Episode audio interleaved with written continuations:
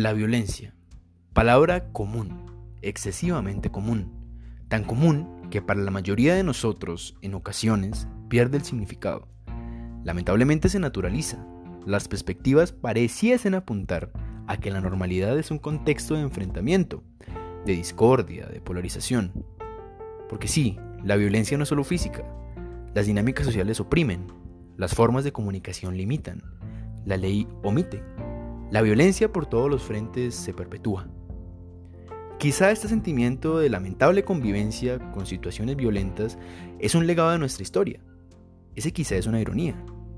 Después de más de medio siglo de enfrentamientos físicos violentos entre actores que combaten al interior del territorio, buscando perseguir intereses particulares sin importar los medios que tengan que usar para lograrlo, después de vivir épocas que la misma historia, o quienes la construyen, han decidido denominar como la violencia, así, sin más, después de sufrir el flagelo de convivir en el mismo espacio territorial con figuras macabras del mundo del narcotráfico, después de que el mismo Estado adoptara dinámicas propias de amenaza y asesinato a la población civil, así podríamos seguir por bastantes horas, poniendo ejemplos de violencia.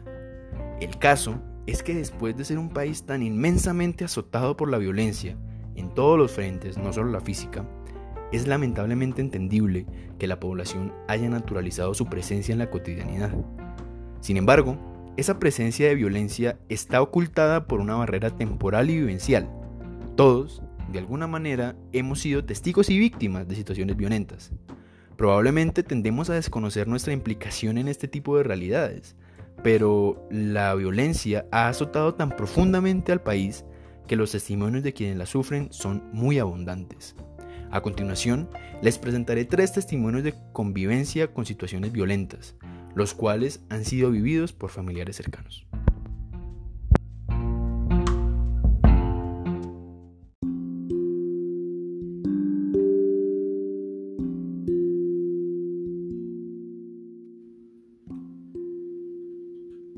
El contexto del primer testimonio tiene lugar en la época de la violencia, en donde el enfrentamiento partidista contaminó la vida de la sociedad.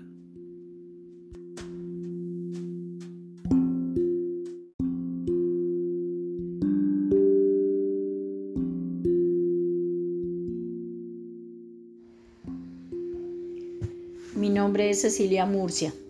Nací en el municipio del Carmen de Carupa, Cundinamarca, en el año de 1956. Mis padres eran humildes campesinos agricultores desde mis recuerdos escuché hablar mucho de la violencia en Colombia. Se hablaba de la guerra que se había desatado por la muerte de Jorge Eliezer Gaitán. Mis padres no participaban en ningún partido, en ningún partido político, pero en la vereda la mayoría de sus habitantes eran liberales. Mis padres nos contaban cómo habían tenido que sufrir por la furia entre liberales y conservadores. Mis padres y otras familias de las veredas les tocaba huir en las noches hacia los montes cercanos, a esconderse de los, a esconderse de los conservadores, inclusive habiendo familiares entre los dos partidos. Porque al llegar la noche, los de un partido iban a quemar las viviendas, las cosechas o animales que encontraran a los del otro partido político. También escuchábamos que se empezaban a armar grupos campesinos o guerrillas para proteger a sus familias.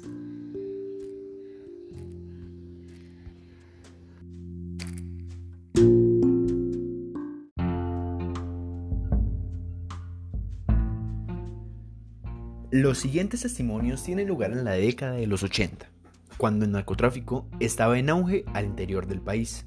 En esta época, los actos narcoterroristas azotaron fuertemente a la Colombia de esta entonces, dejando huellas imborrables en la sociedad.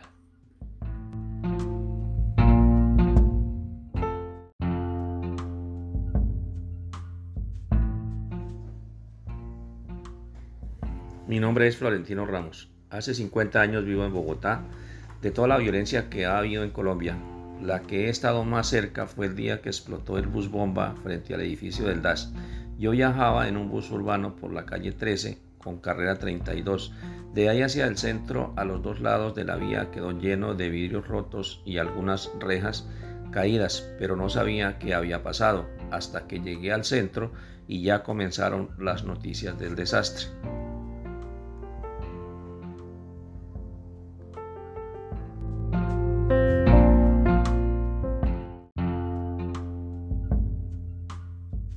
Mi nombre es Luis Eduardo Ortiz Suárez.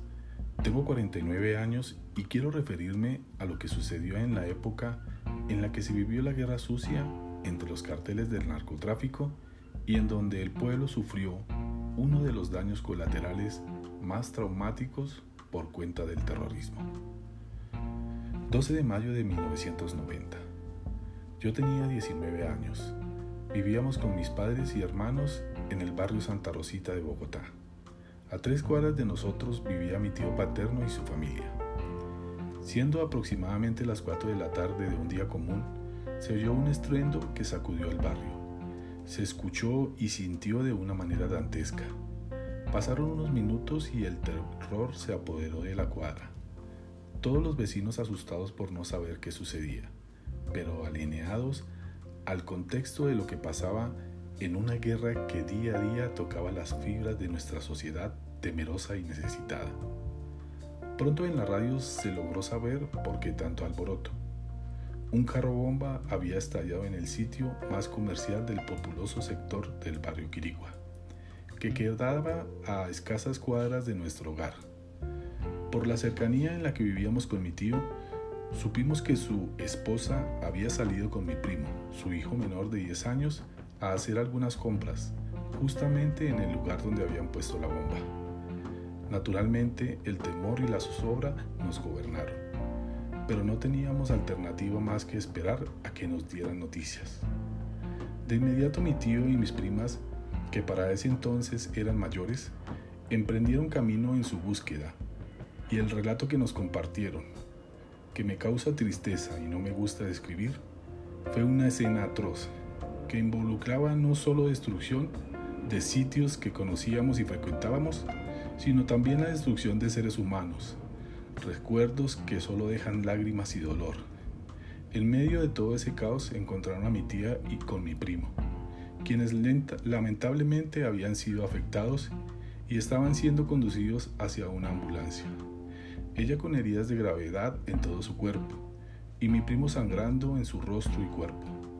Los conducieron hasta el hospital más cercano para salvar sus vidas quedando con secuelas y heridas que recordaremos siempre de esta lamentable época de violencia, en la que en un mismo día se perpetraron dos atentados más dirigidos a la población por cuenta de un desalmado ser. Mi tía después de varios meses y procedimientos quirúrgicos quedó con muchas cicatrices en su cuerpo, perdió su ojo izquierdo y con una desfiguración facial que a diario le recuerda el trauma y mi primo, que también fue sometido a varias cirugías de trasplante de piel, perdió musculatura en una de sus piernas. Se recuperaron, quedando en su cuerpo grabados los malvados propósitos de la guerra.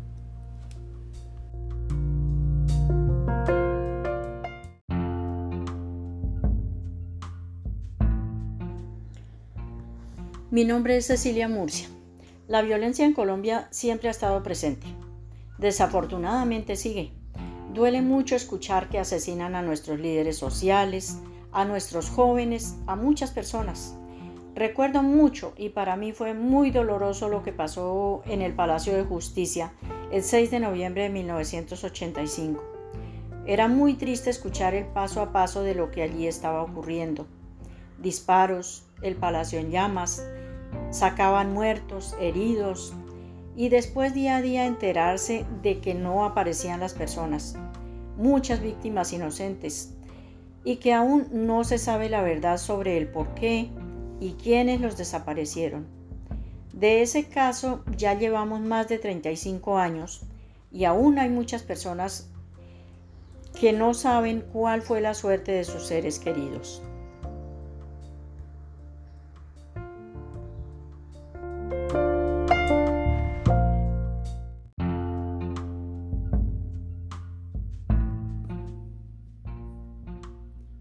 La violencia ha estado presente a lo largo de nuestra historia.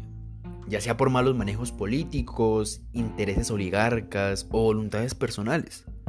Independientemente de esta indignante realidad, somos nosotros quienes con actos de memoria, reconciliación y reparación simbólica podemos construir un camino pacífico para las generaciones venideras y hacer de Colombia un país en el que se respeten los derechos humanos.